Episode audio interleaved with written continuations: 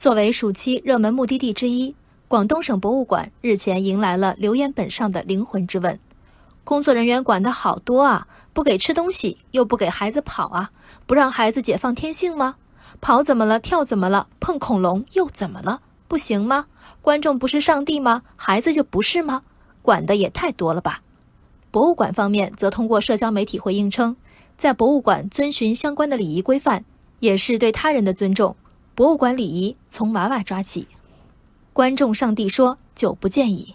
这条观众留言里的默认前提有许多，比如公共场合应允许饮食，孩子跑跳无伤大雅，展品被碰不该大惊小怪，以及自己的孩子值得全社会的宽容和疼爱。而正常情况下，这些前提的每一条都是错的。一则是非分明的新闻何以引起激烈讨论？暑热正酣。不少人在新闻里带入了自己近期不太愉快的感受，可能是早高峰地铁里喧哗打闹的一堆幼儿，也可能是寂静的影院里一声突如其来的儿童欢笑。博物馆里的这名家长与地铁、影院里没有阻止孩子的父母思路多有相通之处。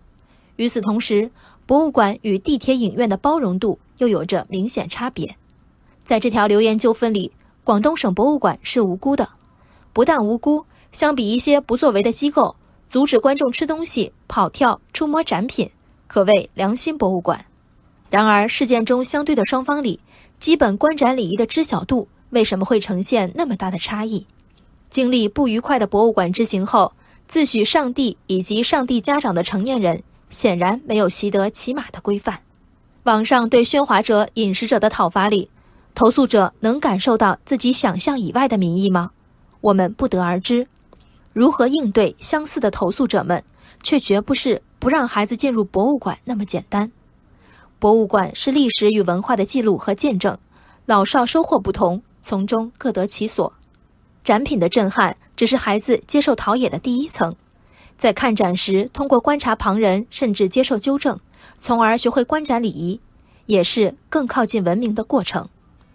广东省博物馆并不是管得太多，而是可以管得更多。比如以突出的形式告知观众观展禁止事项，这样的博物馆也并不是太多，而是太少了。如果所有的博物馆都降低对不文明行为的容忍度，那么这样的上帝之问，也许一开始就不会出现。